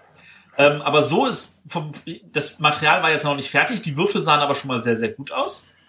Ähm, und ich bin mir sicher, dass was am Ende der Schachtel ist auch ausreichend gute Qualität hat. Das Spiel geht eigentlich wirklich darum, dass du einfach nur Ben Hur-mäßig ein Wagenrennen hast. Jeder hat so einen, so einen, so einen Wagen äh, und du musst halt zweimal im Kreis rennen. Und wenn du dran bist, dann hast du halt, äh, du hast eine Anzeige, die sagt dir, wo dein, deine Geschwindigkeit ist und wo ähm, deine Lebenspunkte sind. Und je höher deine Geschwindigkeit ist, desto weniger äh, Würfel hast du, mit denen du agieren kannst. Also am Anfang bist du noch, glaube ich, auf Geschwindigkeit 4 oder so, da agierst du mit fünf Würfeln und du kannst die Geschwindigkeit bis zu 12 hochdrehen, dann hast du aber nur noch einen Würfel. Und die Würfel würfelst du, einmal darfst du kostenlos rerollen, zusätzliches Rerollen kostet Fate-Punkte, da startet jeder mit, zwei, äh, mit rein. Ähm, für zwei Fate-Punkte kannst du entweder rerollen oder ähm, und Würfel auf, einen Würfel auf eine beliebige Seite drehen. Und auf den Würfeln gibt's halt zum Beispiel Fate-Punkte, die du dann halt wieder sammeln kannst. Oder da gibt's halt sowas wie, ich schinde meine Pferde und erhöhe meine Geschwindigkeit um zwei, kriege dafür aber einen Schaden. Oder ich kann meine Geschwindigkeit um einen nach oben oder unten bringen. Äh, Oder ich kann halt auch die Spur wechseln. Es gibt nur drei Spuren. Das ist eigentlich relativ einfach. Die kleine Spur in der Mitte hat natürlich die wenigsten Felder, während die außen die meisten Felder hat. Ähm, aber da kommt jetzt der eigentliche Clou dazu. Es gibt in den Kurven natürlich Felder, da sind Zahlen drauf. Und die gibt die Maximalgeschwindigkeit, mit der man durch diese Kurve an der Stelle gehen kann. Natürlich, wenn man die enge Kurve nimmt, dann sollte man nicht mit 150 da durchbrausen. Ähm, deswegen steht da zum Beispiel Maximalgeschwindigkeit 3, während man draußen auch ruhig eine Maximalgeschwindigkeit von 7 haben kann. Wenn man aber zu schnell da durchrast, bekommt man Schaden. Und Schaden ist so, dass je mehr Schaden man hat, wenn die Geschwindigkeit höher ist als der Schaden, rutscht die Geschwindigkeit auch wieder runter. Und wenn der Schaden, wenn deine Lebenspunkte effektiv bei Null landen, bist du raus aus dem Rennen. Und das ist bei uns auch am Tisch ein paar Leuten passiert, würde ich behaupten. Also einem auf jeden Fall. Ja, Der zweite hat dann gesagt, das nehme ich halt halt hin. ja ich habe gehofft, ich kann dich noch mit abschießen, aber hat Ja, nicht ich, ganz ich, gereicht. war ja schon fast im Ziel, als ihr gerade mal bei der ersten, äh, das erste Mal um die Ja, ich war, ich war ganz ganz genau ein ganzes Feld hinter dir, also ein ellenweiter Vorsprung. Klingt aber nach einem kurzweiligen Würfelspiel. Oh, es geht sogar bis sechs Spieler. Ich bin interessiert. Das ist tatsächlich kurzweilig. Das ist, ich bin, auch- ich denke auch zu sechs kommt da noch mal mehr auf, weil auf dem Spielfeld mehr passiert. Du kannst, eine Würfelseite habe ich nämlich noch nicht erwähnt, du kannst auch äh, Speere auf andere schießen oder äh, äh, Krähenfüße auf dem Boden hinterlassen, die dann den anderen wehtun, solche Sachen. Du wolltest sagen, du kannst auch Speere auf Team schießen, oder? Ja, wieso? Gibt's noch mehr Leute, denen ich auf die ich irgendwas machen sollte? Nach Mystic Vale war das auch gar keine Frage mehr, Tim. Ja, also ich weiß noch nicht, was ich davon halten soll. Aber ich glaube, ich gucke es mir mal an.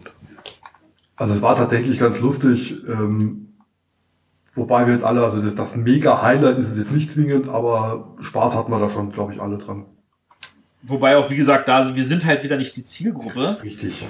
Also, wenn, wenn den Leuten Yeti gefallen hat, was ja in Nürnberg kam, dann werden sie an dem Spiel definitiv auch Freude haben. Und ich muss auch sagen, ich fand es gegenüber den vorherigen im Wandel der Zeiten war es halt auch sehr, sehr viel Interaktion mit dabei. Also es ist einfach Genau. spannender in dem Moment einfach. Ähm, da, aber das andere im Wandel der Zeitenspiel habt ihr nicht gespielt, oder? Das, das kleine Kartenspiel. Ja. Äh, also Christoph und ich haben das gespielt. Ich glaube, Matthias, du hattest dich da verkrümelt. Matthias, Na, ich ich, ich habe es ja sogar schon mal vorgestellt in der Sendung. Da hieß es noch Okay. ganzen Stil. genau, es gibt nämlich noch im Wandel der Zeiten, wie heißt das, das Kartenspiel oder sowas? Das Karten- Genau. Und das ist einfach ein Reskin für den deutschen Markt mit äh, von dem ganzen Stil, also ein, ja. Wobei meines Wissens da noch die Erweiterung mit dabei ist, also dieses ähm, äh, ganzen Stil Renaissance. Richtig. So Also ich keine Ahnung, wie es heißt. Es wurde auf jeden Fall gesagt, dass das das Basisspiel ist in Deutsch plus die erste Erweiterung. Genau. Und vom Layout ist es deutlich überarbeitet worden. Ich glaube, das war vorher ähm, nicht so bildhaft. Das kann ich nicht beurteilen. Also äh, ich weiß, es gibt, gab im, im Taiwanesischen gab es auch zwei Versionen.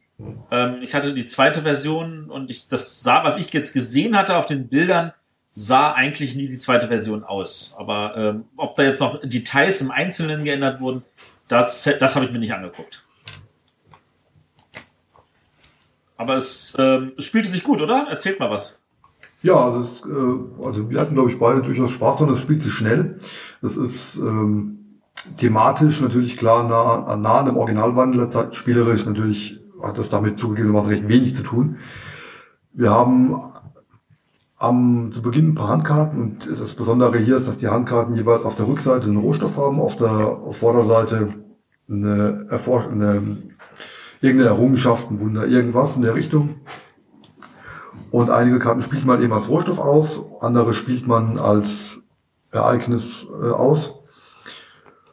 Ähm, und wenn man Rohstoffe nutzt, werden sie eben auf die Vorderseite gedreht und es gilt da immer auch die Karten aus der Mitte. Also für die Rohstoffe kauft man Karten aus der Mitte und die bringen wiederum neue Rohstoffe.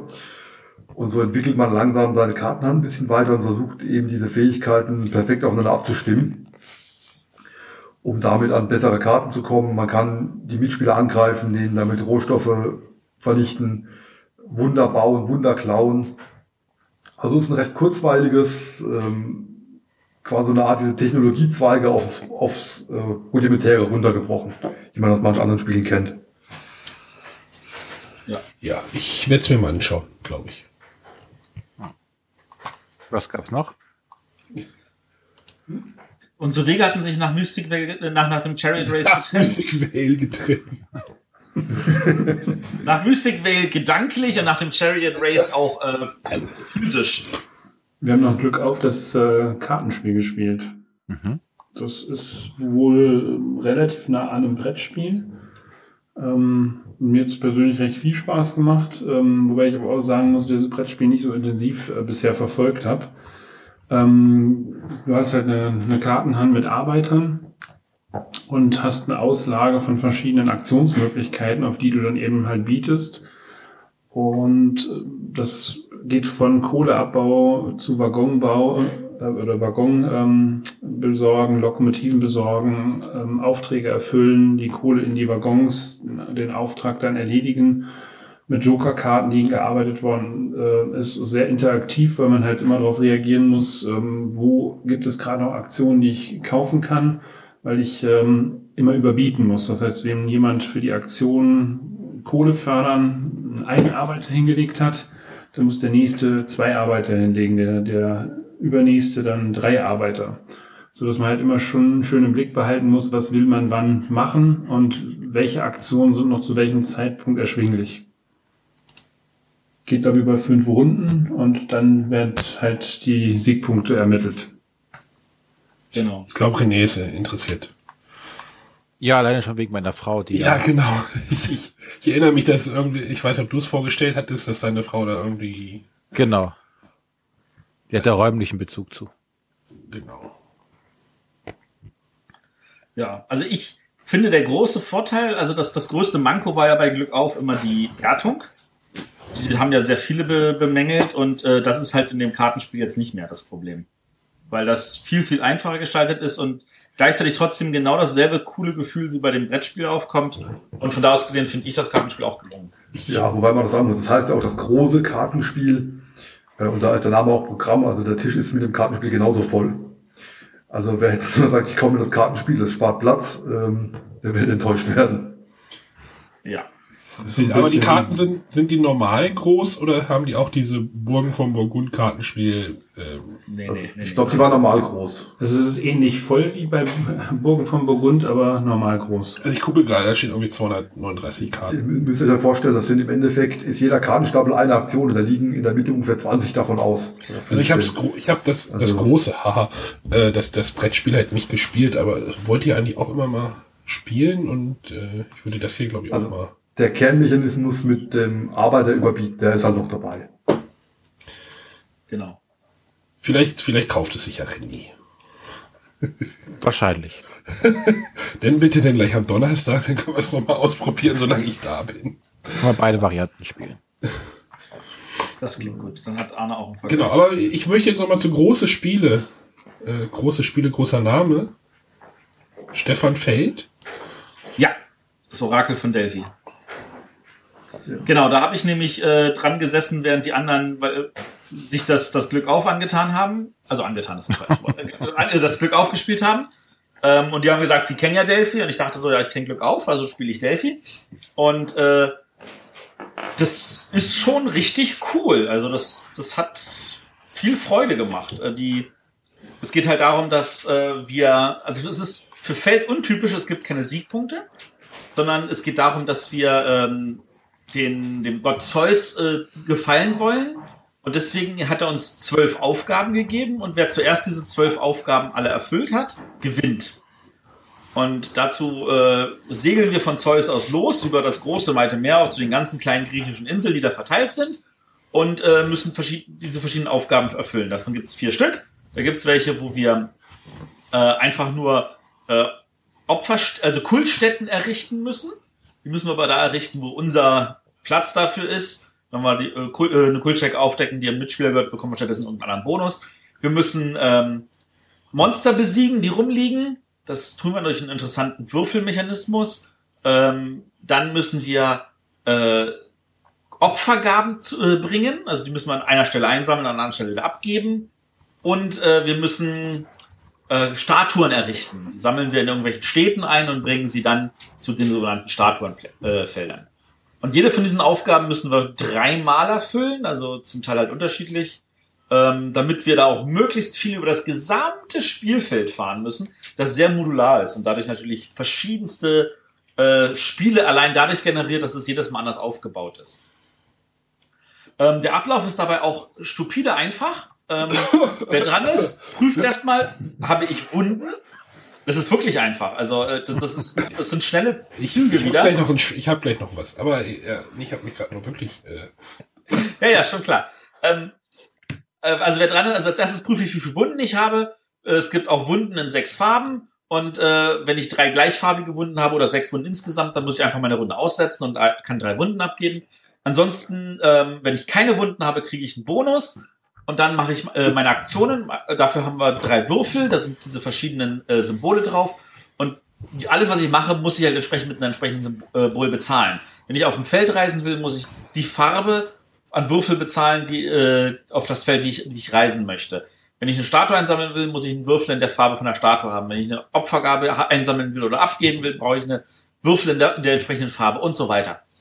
Und ähm, damit ich, äh, und am Ende meines Zuges würfel ich dann einfach nur die Würfel ähm, und dann können aber alle anderen dadurch einen Bonus generieren. Also wenn ich jetzt würfle und feststelle, oh, ich habe grün, gelb, rosa gewürfelt, dann sage ich das laut an und dann können die anderen Götter, die sie haben, einen, in einen von diesen Göttern entsprechend ein Feld nochmal nach oben schieben in der entsprechenden Farbe. Und äh, diese Götter sind eigentlich total spannend, weil den ersten Schritt, du musst sagen, ich muss erstmal den Gott aktivieren. Wenn du das gemacht hast, dann kann er nämlich erst überhaupt diesen Bonus von den Würfeln der anderen äh, erhalten. Und wenn der ganz oben angekommen ist, gibt er dir eine Bonusaktion und das muss man nutzen, sonst hat man keine Chance zu gewinnen. Ähm, also da ist eine Menge Interaktion dadurch. Es sind kurze Aktionen, weil du hast drei Würfel, du machst eins, zwei, drei, fertig. Der letzte in der Runde hat zusätzlich noch einen Titanwürfel, der macht Schaden. Äh, da werden dann also Wunden ausgeteilt, außer man hat genug Schilder aufgebaut. Ähm, und das Spiel geht dann sicher schnell. Also, wie lange haben wir dran gesessen? Eine Stunde anderthalb oder so. Ich zitiere Matthias aus unserem äh, Chat. Ähm, Delphi gefällt. Arne würde nach einem Drittel der Regeln ausschalten. 20 Minuten Erklärung. Danke. Nein. ähm, das, das, das war mein Ersteindruck nach dem vor Ort. Dazu muss man sagen, wir haben das erklärt bekommen, eine Gruppe, der saß, stand vorne an einem Beamer ähm, und zu seiner Entschuldigung, ähm, er wusste jetzt auch nicht genau, wie er das in einer so großen Menge gleichzeitig erklären soll, ohne dass er die Reaktion am Tisch gleich verfolgen kann. Und äh, es war 17 Uhr. Ich war völlig fix und fertig. Ähm, ich habe das Spiel am nächsten Abend ja hier zu Hause auf den Tisch gebracht, hatte die Regel noch mal kurz quer gelesen, ähm, habe das einmal erklärt. Wir haben das sofort flüssig spielen können. Ähm, ich glaube, Arne, das würdest du auch spielen können. Es spielt halt in der Liga von, sage ich jetzt mal, Marco Polo. Ich habe auch in Bora Bora gespielt, aber ich hatte nicht viel Spaß dabei. Ob du an dem Spiel Spaß hast, das kann ich nicht einschätzen. Du kannst es aber spielen. Also es ist wirklich Marco Polo Niveau. Ja, okay, aber okay. Man muss auch sagen, die, die Grundregeln sind wirklich, wie Matthias gerade schon gesagt hat, überschaubar. Also wir haben diese Farbwürfel, Würfel und machen dann ein paar Aktionen. Ähm, es kommt natürlich sehr viel Vielfalt durch verschiedene Götterfähigkeiten, durch verschiedene Helfer, die man anheuern kann. Dadurch wird es dann natürlich doch mit der Zeit ordentlich komplex. Aber erstmal reinkommen ist wirklich nicht so schwer. Sagen wir so, das ist, ist, sp- äh, es ist schwieriger, es zu erklären, als zu spielen, weil du tatsächlich diese ganzen Fieselregeln irgendwo dann auch äh, vorher erklären musst. Aber wenn du spielst, stellst du fest, ach so, das ist ja alles relativ einfach. Ja. Also, weil das sich sofort durchdringt. Du sagst, aha, das ist die Farbe, die brauche ich, die hole ich mir, etc. Das geht dann tatsächlich. Aber das muss man halt, da muss, brauch, ein, ein, ein Spiel braucht man, um das halt alles erstmal zu äh, begreifen, sag ich mal. Ja, René, du? Nee, ne? Oder? Wahrscheinlich nicht. Sicher? Danke. Ich hätte jetzt eigentlich gedacht, René, das wäre auch was für dich. Ich bin bei, bei den Fels dieser Welt immer sehr vorsichtig. Es ist jetzt nicht oberthematisch, obwohl ich finde, das Thema kommt schon rüber. Du hast halt ähm, diese griechischen Inseln, du hast halt viel Wasser mit ein paar kleinen Inseln dazwischen und du, zwischen denen reist du hin und her. Die Würfel stellen das Orakel dar, das du befragst und das dir halt Zukunftshinweise gibt, nämlich das, was du eigentlich machen kannst. Ähm, du kannst aber das Ganze auch irgendwo beeinflussen. Vom, vom, vom Würfelglück her ist es eigentlich noch geringer als bei Burgen von Burgund. Also, ich find's klasse, aber ähm, Wie gesagt, ich bin einfach bei Stefan Feld nur vorsichtig. Das ist halt nicht mein. Mädchen. dein, Mein dein Autor. Lieblings- Das ist, das ist in Ordnung. Aber ich bin mir sicher, dass eine Menge von unseren Hörern genau danach lechzen könnten. Ähm, wer Aquasphere mag, wer Trajan mag, wer Bubu mag, ähm, Bora Bora finde ich ehrlich gesagt auch ein bisschen viel. Ähm, aber wer Stefan Feld an sich mag, der wird hier definitiv mit einem wunderbaren Spiel ähm, beglückt, was ich, wie ich finde, tatsächlich zu seinen Top 3 derzeit gehört. Wobei es im Vergleich zu Aquas 4 deutlich leichtgängiger ist. Ja, Also wir haben ja auch das Glück gehabt, das Spiel jetzt schon seit 2015 zu begleiten. Haben wir so ein Rating das erste Mal gespielt. Da gab es noch völlig variable Zielfelder. Das haben sie zum Glück jetzt geändert auf eben zwölf, die alle verfolgen müssen. Mit, ganz minimalen äh, äh, Veränderungen. Und ich fand, äh, glaube, wir haben es in Rating dies Jahr wieder gespielt. Das ist auch, glaube ich, fast so geblieben. Nur das Layout hat sich geändert. Äh, spielt sich wirklich angenehm flüssig rund. Ähm, wie du schon sagst, sehr interaktiv. Man ist eigentlich bei jedem Zug irgendwie doch ein Stück weit dabei, dass man eben halt vom, am Würfel partizipiert. Ähm, doch. Und äh, ich erlebe es jetzt, ich habe ja gerade im Moment so eine Umfrage bei mir auf der Seite stehen. Es ist auch eins der Top 4 Spiele, die im Moment massiv gefragt sind. Ja, äh, dann kommen wir doch gleich mal zu einem anderen Spiel, was sicherlich auch so weit da oben steht, oder? Das ist an Nummer eins, was du meinst, Great Western Trail. Genau, das Great, ich wollte jetzt zum Great Western Trail kommen. Ich glaube, das ist so von so. Ach, mir fällt schwer immer Eggert und Pegasus irgendwie, aber naja. Aber das Great Western Trail war ja auch dort auf dem Pressetagen, Pressetag, Tagen. Ähm, und habt ihr das gespielt? Matthias hat es, glaube ich, ja schon gespielt. ich habe schon vorher mehrmals gespielt, Genau. ja. Also ich habe es jetzt nicht dort vor Ort gespielt, weil ich hatte die Gelegenheit in Herne äh, schon mal einen Prototypen zu spielen, wobei sich das glaube ich auch nicht so wahnsinnig viel davon verändert hat, layout-technisch massivst. Ähm, und für mich ist das, äh, ich sag mal so, das Mombasa des äh, Jahres 2016. Ähm, wobei Ja. ich es sogar noch ein Stück weit ähm, eingängiger finde vom Spielen her. Das würde ich unterschreiben. Ja, wobei ich habe in Herne dieses Jahr den Viktor das den Leuten immer erklärend sehen. Und ich bin einmal am Stand äh, am Tisch vorbeigegangen, da haben sie gerade angefangen. 20 Minuten später bin ich vorbeigegangen, da war er immer noch am Erklären und es hatte sich gefühlt noch nichts getan auf dem Spielfeld. Also das scheint extrem. Es ist tatsächlich sehr fitzelig auch in der Erklärung. Ähm, aber das, das hat natürlich seine eigene Zielgruppe und die wird da äh, entsprechend bedient. Und ähm, man wird halt mit einem Spiel belohnt, das auch wieder sehr einfach eingängig ist und wo eine Menge Freude drin und Spaß drin steckt. Ja, das Faszinierende ist, dass ich mit den Q-Karten eigentlich so ziemlich alles machen kann, äh, bis hinter zur, zur Punktewertung. Und das hat echt einen absoluten Reiz, das Spiel. Ja. Kannst du da noch zwei, drei Sätze zu sagen, Matthias? Ähm, also es geht halt darum, wir sind Viertreiber, wir müssen ähm, die Kühe nach äh, Kansas City. Kansas City. Kansas City, ja, das war während der, der, der Testphase auch mal mit verschiedenen Namen versehen. ähm, wir müssen die da hintreiben und äh, da gibt's halt diesen Track von unten in der Ecke über verschiedene Wege nach da oben. Äh, es liegen auf bestimmten Feldern liegen Gebäude und wenn wir dran sind, können wir bis zu drei Gebäude weit gehen. Das sage ich deswegen, weil am Anfang liegen nur ein paar wenige Gebäude, aber im Laufe des Spiels werden es immer mehr, weil die Spieler selber auch Gebäude bauen können. Und da, wo wir dann stehen, führen wir einfach alle Aktionen in einer beliebigen Reihenfolge aus. Und das kann sowas sein wie, ach, fahr mit deiner Eisenbahn vorwärts oder wirf Karten ab, um Geld zu kriegen oder, äh, ja, wie gesagt, bau ein Haus oder mach irgendwas anderes. Und da gibt's halt wirklich ganz verschiedene Aktionen. Und ähm, cool ist natürlich, dass die Gebäude, die man selber baut, bringen natürlich nochmal andere Aktionen. Und wozu macht man das? Da gibt's nämlich auch so ein kleines Deckbauelement. Äh, man hat verschiedene Kühe auf der Hand. Also in seinem Startdeck hat man jede Menge Einserkühe, ein paar Zweierkühe in drei verschiedenen Farben.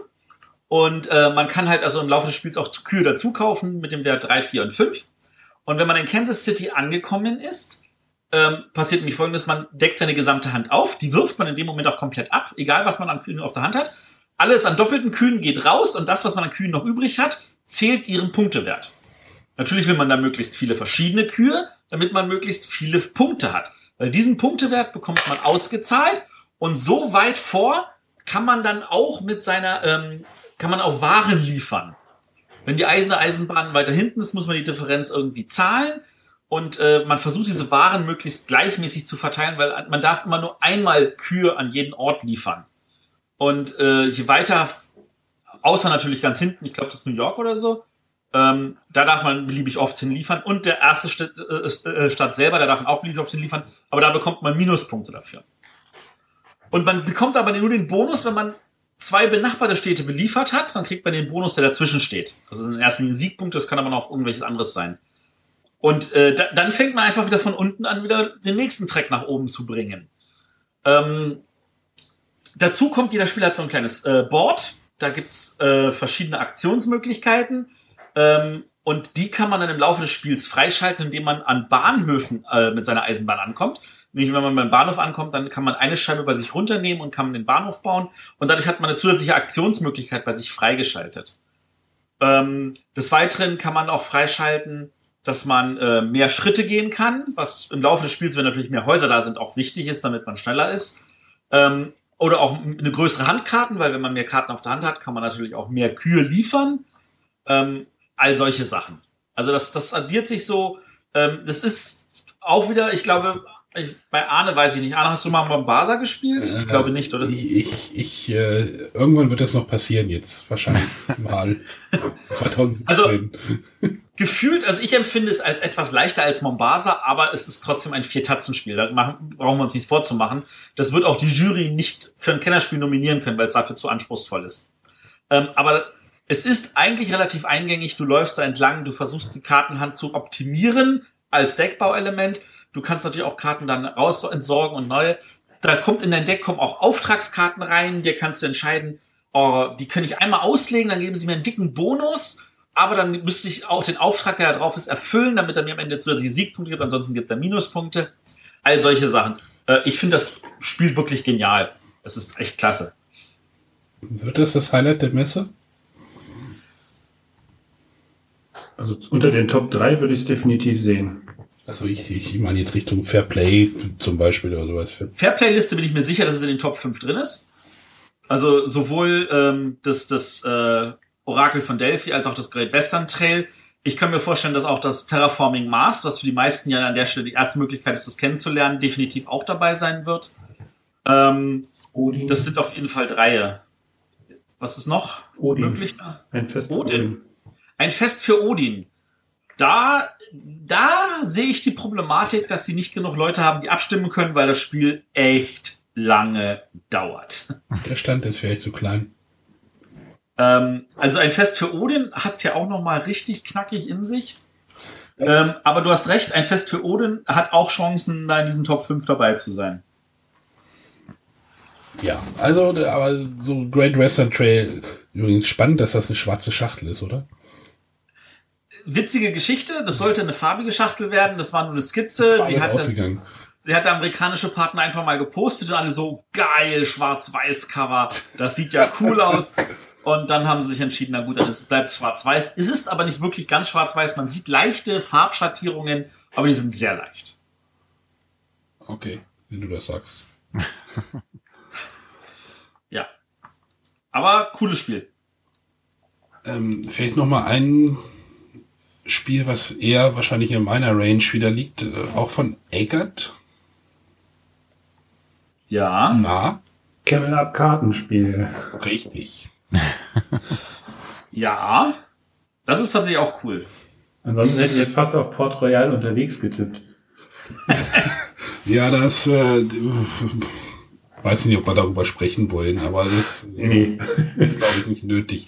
Aber Camel Up Cards finde ich schon wieder irgendwie ein bisschen, ich habe mich jetzt mal ein bisschen eingelesen, äh, klang interessant, weil das Lustige ist, ich habe äh, letztens beim Spieltreff bei uns haben wir mal wieder Camel Up gespielt und ich hatte Gaudi. Also ich hatte wieder mal wieder ich, richtig eine gute Zeit damit und habe ich gedacht, ach, das Kartenspiel klingt ja interessant, macht so ein paar Dinge anders, äh, aber fängt, glaube ich, diesen Spirit noch ganz gut ein, oder? Ja. Also, ihr habt es, glaube ich, auch vor Ort nochmal gespielt, oder? Nee. Nee. Ich habe es okay. noch gar nicht gespielt. Und Christoph, soweit ich weiß auch nicht. Nee, es liegt hier auf dem Tisch, aber gespielt habe ich es leider noch nicht. Also, ähm, Camel Up Cards auch äh, ein wunderbares Spiel, ähm, das tatsächlich das Gefühl von Camel Up vermittelt und das in einer kleinen Kartenspielversion. Aber eigentlich ist es ein Punkt strategischer, weil wenn man dran ist, ähm, macht man nicht beides. Man bewegt sein ähm, Kam ein Kamel und ähm, kann eine Wette abgeben. Äh, was jetzt noch ein bisschen anders ist, ist, ähm, man kann nicht einfach, äh, man würfelt nicht, sondern es gibt halt einen Stapel mit Karten, die sagen, zeigen immer eine Kamelfarbe und sagen ein Feld oder zwei Felder. Äh, da wird alles gemischt, wird verteilt. Ein Teil der Karten kommt gleich am Anfang raus. Dann guckt sich jeder an, sucht einen Teil der Karten äh, aus, die auch komplett rausgehen. Von dem Rest gibt er einen Teil an den Nachbarn zur Seite, damit der noch ein paar mehr Karten weiß, die mit drin sind. Dann werden alle Karten wieder eingesammelt, gemischt. Jeder bekommt eine, die er selber auf jeden Fall irgendwann mal entscheiden kann zu spielen. Ansonsten wird einfach von oben vom Deck runter gespielt. Man kann einschätzen, okay, ich habe fünf Karten oder sechs Karten gesehen. Ähm, was könnte mich alles erwarten? Und entsprechend versucht man dann, weil man ein bisschen Vorahnung hat, seine Tipps auch abzugeben und richtige Wetten zu platzieren und solche Sachen. Ähm, und das funktioniert schnell und cool und hat tatsächlich ein bisschen was. Also äh, ich, ich kann, kann irgendwie nicht sagen, dass ich, dass ich das schlechter finde als das Brettspiel. Es ist einfach gefühlt gleich und doch anders. Und das macht's faszinierend. Also da ist ein Stück weit mehr Glück auch rausgenommen worden, was der eine ja. oder andere ja an dem, dem äh, Camel Up äh, Basisspiel da so bemängelt hat, dass, dass da zu viel Willkür drin ist. Was schon durch die Erweiterung eigentlich deutlich eingeschränkt wurde. Ich würde es gerne mal anspielen. Ne, Matthias? Tu das, es wird dir definitiv gefallen. Das kriegt ein Ahnesiegel. Ähm, genau, ich glaube, ich gucke jetzt gerade auf die Länge. Ähm, habt ihr noch irgendwie was oder? Also ich weiß jetzt nicht, Christoph und Tim, aber ähm, ich würde jetzt tatsächlich noch ähm, kurz darauf eingehen, äh, dass ich das einen total tollen Service finde. Äh, einerseits von diesen Verlagen, dass sie halt diese Pressetermine ansetzen dass man halt also die Möglichkeit hat, vorher in Ruhe sich diese Spiele schon mal anzugucken. Wobei bei Pegasus in Ruhe etwas schwierig ist, weil das war tatsächlich ein Schleusen so eine Stunde und dann zack zum nächsten und eine Stunde und zack zum nächsten. Spiel, und selbst dann haben wir nicht das gesamte Programm von Pegasus erfassen können. Also wahrscheinlich hätte man wirklich die ganze Nacht dort sitzen müssen und alles noch spielen müssen und dann erst am nächsten Tag zurückfahren müssen.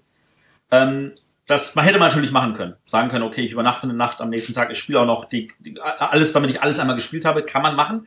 Man hat damit dann immer noch mehr Ruhe, als das in, auf der Messe zu machen. Also das Pegasus, was bei Pegasus so, also was alles mit dem Pferd rauskommt, ist wirklich beeindruckend dieses Jahr. Das ist schon eine richtig große Liste, ja. Sagte nicht jemand mal vor unserer Essenaufnahme, oh, es war ein schwacher Jahrgang? Äh, heute ging bei Twitter wieder diese Diskussion los. Ich weiß nicht, ob du das verfolgt hast. Da gab es auch schon wieder eine.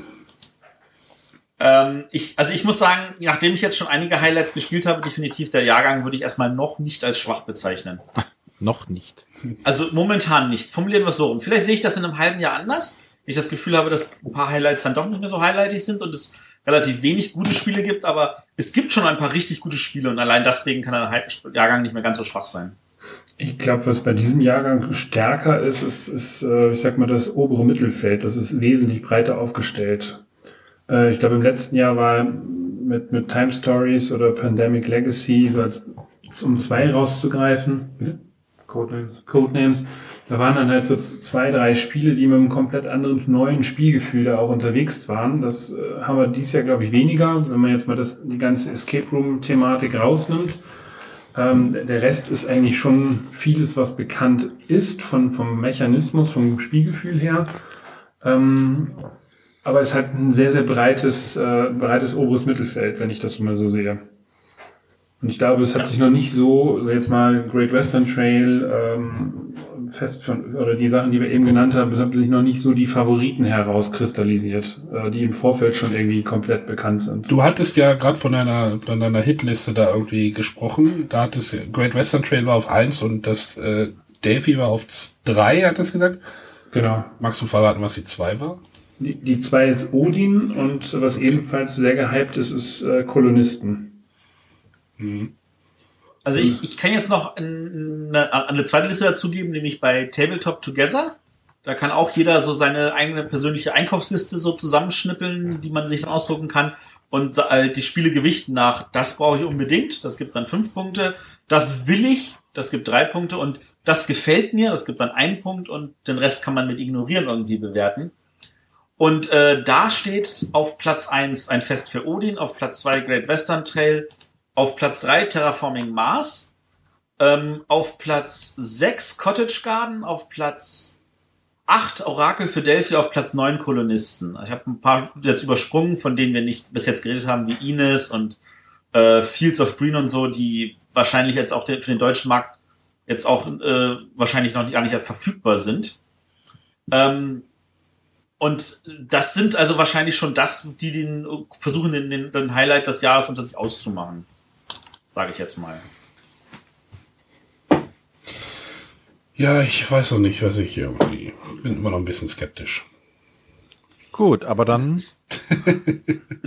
Aber um noch mal kurz darauf zurückzukommen, also ich finde das toll, dass diese Verlage diese Presseveranstaltung anbieten. Ähm, Wäre natürlich äh, schön, wenn das auch andere Verlage machen würden, aber hoffentlich nicht zu viele, weil wenn ich jedes Wochenende im September bei einem anderen Verlag mir alles angucken müsste, das wäre wahrscheinlich dann auch schon zu viel. Was sollten wir denn dann noch auf der Messe machen? äh, auf der Messe habe ich eh keine Zeit zu spielen. Ja, ja gut, du hast ja noch so ein kleines äh, Verkaufsprogramm da mit, mit, wie nennt sich das, irgendwie Adventskalender oder sowas? Psst, psst, psst. Über, über, über, darüber reden wir in diesem Podcast nicht. Oh, Matthias muss podcasten. Genau. Entschuldigung. Das war dann die kurze Werbung von Frosted Games. die. Genau, ja, nee, äh, wir, wir machen ein bisschen Podcast-Aufnahme da auf der Messe und äh, da sind ja auch noch ein paar Pressetermine und das macht das ja auch alles voll. Spiel gegen Blogger. Übrigens, das meist favorisierte auf dieser Seite mit den meisten Punkten, das ich jetzt noch gar nicht erwähnt hatte, ist gar kein Spiel, sondern eine Erweiterung. Nämlich Seven Wonders Duell Pantheon. Vielleicht wird das auch das, das Jahr der spannenden Erweiterung. Für Russian Railroads kommt American Railroads, Time Stories kommt noch eine Erweiterung, Orleans kommt noch eine Erweiterung, Colt Express kommt noch eine Erweiterung, Alchemisten bekommt eine Erweiterung, Celestia bekommt eine Erweiterung. Tagi, wie gesagt, kommt ja eine Erweiterung. Deus bekommt eine Erweiterung. Barony. Das ist. Oh my Goods, also Royal Goods bekommt eine Erweiterung. Pandemie-Erweiterung, also Pandemie-Würfelspielerweiterung. Wir stellen fest, es gibt Concordia bekommt noch eine Erweiterung. Ja, Concordia, ja, super. Das ist ein sehr gutes Beispiel. Da kommt auch mal eine Erweiterung für, Concordia. Mensch. Die achte. Gefühlt, ja. Roll for the Galaxy Erweiterung. Okay, ich glaube, wir können also uns einigen, es kommen viele Erweiterungen. Ja. Es kommen viele Erweiterungen für viele, bis jetzt eigentlich können wir sagen, äh, gefühlte äh, starke Spiele. Ähm, das ist vielleicht auch etwas, wo sich der Markt hinentwickelt einfach. Ja, super, wenn man auf Erweiterung steht. naja, man, die Verlage müssen pflegen, was sich gut verkauft. Machst du nicht auch da was, Matthias? du hast jetzt nicht verraten, was auf Nummer 2 steht.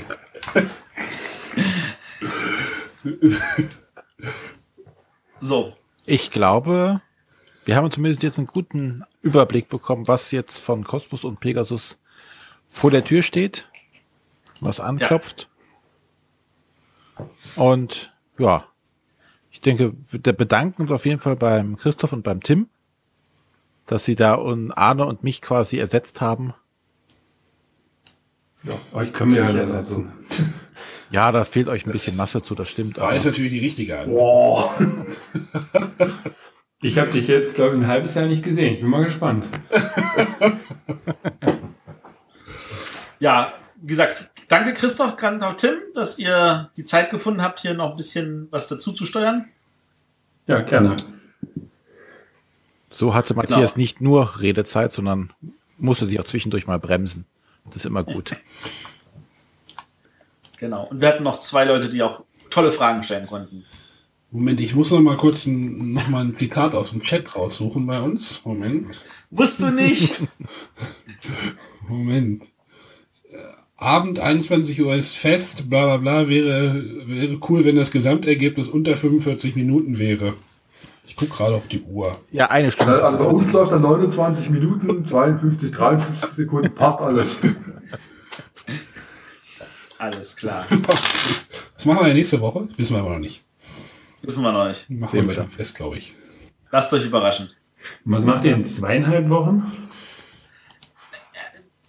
Das kann ich dir auch sagen. In zweieinhalb Wochen? Also heute in zweieinhalb Wochen, da schlafe ich. Ja, du weißt ja nicht, wann die Sendung kommt. äh, da machen wir gar nichts. In zwei Wochen, musst du sagen. Ach so, warte mal, genau, diese Sendung kommt ja jetzt hier eigentlich am Wochenende vom 30. und 9.1. Denk dran, ist ein langes Wochenende. genau, nächstes Wochenende äh, kommt dann also ähm, die nächste große Sendung. Das Wochenende da drauf ist an sich keine Sendung, weil wir Donner Mittwoch, Donnerstag, Freitag, Samstag äh, Messe-Special bringen. Messe-Special. Messe-Special. Messe-Special. Also viel zu hören. Und danach kommt noch ein Special. Und dann Ende Oktober haben wir eine Sendung mit Frank Jäger. Ach, das können wir noch mal aufrufen an dieser Stelle. Frank Jäger, wir reden über Produktion von Brettspielen. Habt ihr Fragen zur Produktion? Zur Produktion? Reißt sie uns rüber. Alles, was wir an Fragen jetzt sammeln können, können wir dem Frank dann im Interview an den Kopf knallen, damit er uns die alle beantworten kann. Ähm, und dann zwei Wochen später haben wir dann die Escape Room Sondersendung, zwei Wochen später haben wir die Michael Menzel Ja, eh Andor keiner. Sondersendung. Ist alles gut. Psst, Und dann zwei Wochen später haben wir eine Top 10 schon wieder. Mein Gott, die Zeit vergeht. psst, psst. ist ja bald schon wieder Weihnachten. Schon wieder Ja, Nürnberg. Schon wieder Nürnberg. Nachessen ist, Nachessen ist vor Nein. Ja, schon, Matthias möchte die 45 wieder voll kriegen. Ne? Alles klar. Bis zum nächsten Mal. Okay, tschüss. Tschüss. Tschüss. Tschö.